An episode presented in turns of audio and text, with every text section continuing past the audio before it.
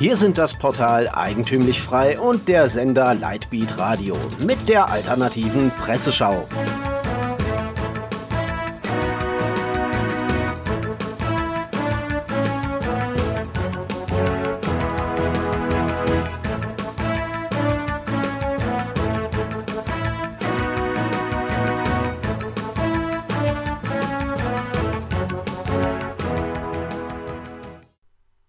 Sie hören die alternative Presseschau. Am Mikrofon Florian Müller. Themen des Tages: Nazis, Staatsbürgerschaft, Seehofer und Zeitschrift.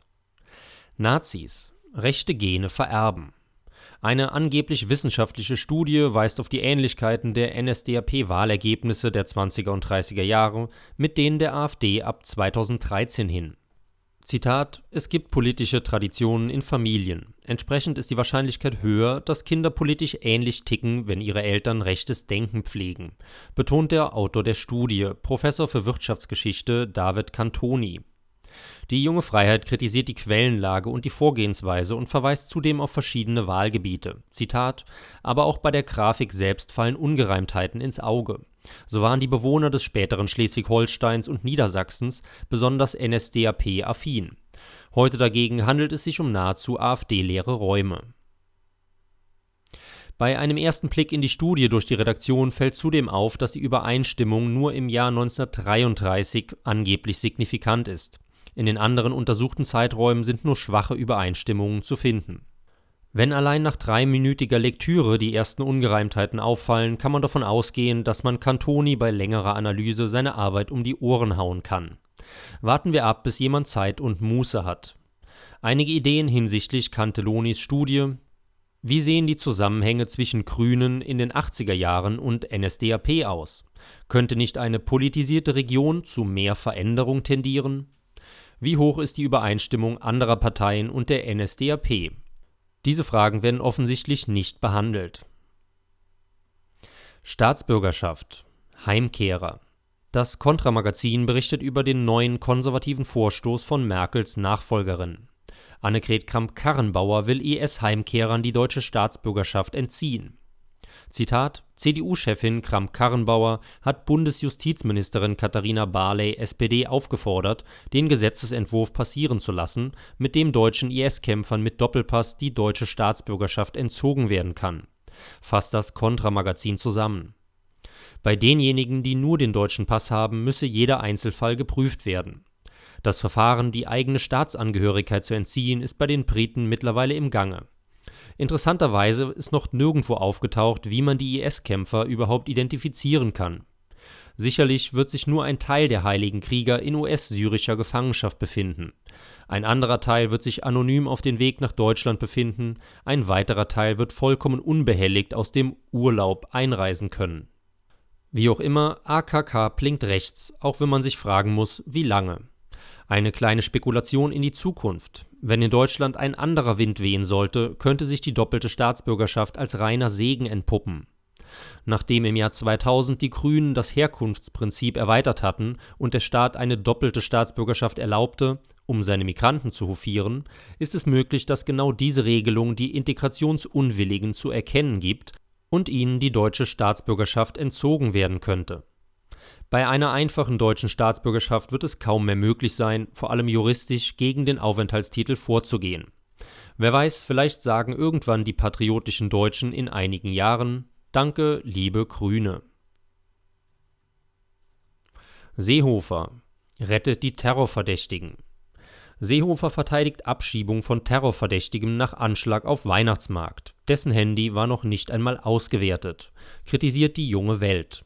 Und weiter, nach eigenen Angaben weiß die Bundesregierung nicht, wo sich der vor zwei Jahren hastig nach Tunesien abgeschobene Terrorverdächtige Bilal Ben Ammar aufhält. Tatsächlich wird hier, in der jungen Welt, wie auch von den Konservativen, das gleiche Fehlverhalten der Abschiebebehörden kritisiert. Niemand weiß, wo Ben Ammar, der Freund von Anis Amri, sich momentan aufhält. Die Linken, so liest sich zumindest der Text der JW, kritisieren die verfrühte Abschiebung, von Seiten der Konservativen kommt die Kritik, dass man den Aufenthaltsort in Marokko nicht kennt. Die junge Welt schließt, Vergangene Woche hatte der Fokus unter Berufung auf ihm vorliegende Dokumente berichtet, dass Ben Ammar für den marokkanischen Geheimdienst gearbeitet und die Bundesregierung dies gewusst habe. Zurzeit lassen sich diese Vermutungen nicht verifizieren. Neue Zeitschrift Mitten im Leben. Falls Sie noch nicht wissen, was Ihnen immer gefehlt hatte, die Theologin Margot Käßmann bekommt eine eigene Zeitschrift, berichtet die Epoch Times. Ab April werde die frühere Bischöfin monatlich die Publikation mit dem Titel Mitten im Leben veröffentlichen. Neben dem schlecht gewählten Titel, der wie eine RTL Hartz-IV-Produktion lautet, wird Käßmann den Leser in der Rubrik Persönliches und Politisches foltern. Zumal es nicht die geringsten Hinweise gibt, dass eine prominente, erfolgreiche und höchstwahrscheinlich reiche Ex-EKD-Kirchenchefin mitten im Leben steht auch wenn sie mit ihrer Trunkenheitsfahrt dem ein oder anderen Kneipengänger sympathischer geworden war. Das Projekt sei so etwas wie das Notizbuch von Käßmann, betont der Verlag. Wir bleiben dran und berichten wieder im April. Empfehlungen zum Wochenende. Die Sezession sowie weitere Zeitschriften, die sich kritisch gegenüber der jungen Freiheit geäußert hatten, empfehlen die Originallektüre Höckes Buch ohne die Brille von Dieter Stein. Für 18 Euro ist das Taschenbuch im Kopf-Verlag erhältlich. Deutsche und internationale Medien sind voll von Meinungen aller Art über die aktuellen Ereignisse in Venezuela. Zumeist erteilt man den Venezolanern Ratschläge. Sie sollten doch auf die Europäische Union oder die USA hören. Leitet die Rationalgalerie einen Artikel ein. Deshalb veröffentlicht man auf dem Blog die Übersetzung der Rede des venezolanischen Botschafters Samuel Moncado. Nachzulesen ist die ungekürzte Rede auf rationalgalerie.de. Sie hörten die alternative Presseschau. Redaktion und Zusammenstellung Florian Müller, der sich ins Wochenende verabschiedet.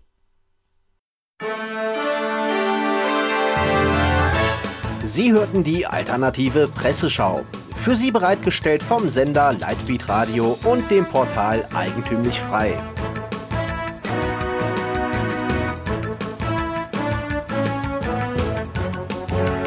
Bitte unterstützen Sie unsere alternative Medienarbeit durch eine Spende auf lightbeatradio.de oder durch ein Abonnement von Eigentümlich Frei über efmagazin.de. Helfen Sie uns, die frohe Botschaft auf vielen weiteren Podcasts zu verbreiten. Kein Fußbreit den neosozialistischen Ausbeutern à la Couleur. Mehr Freiheit.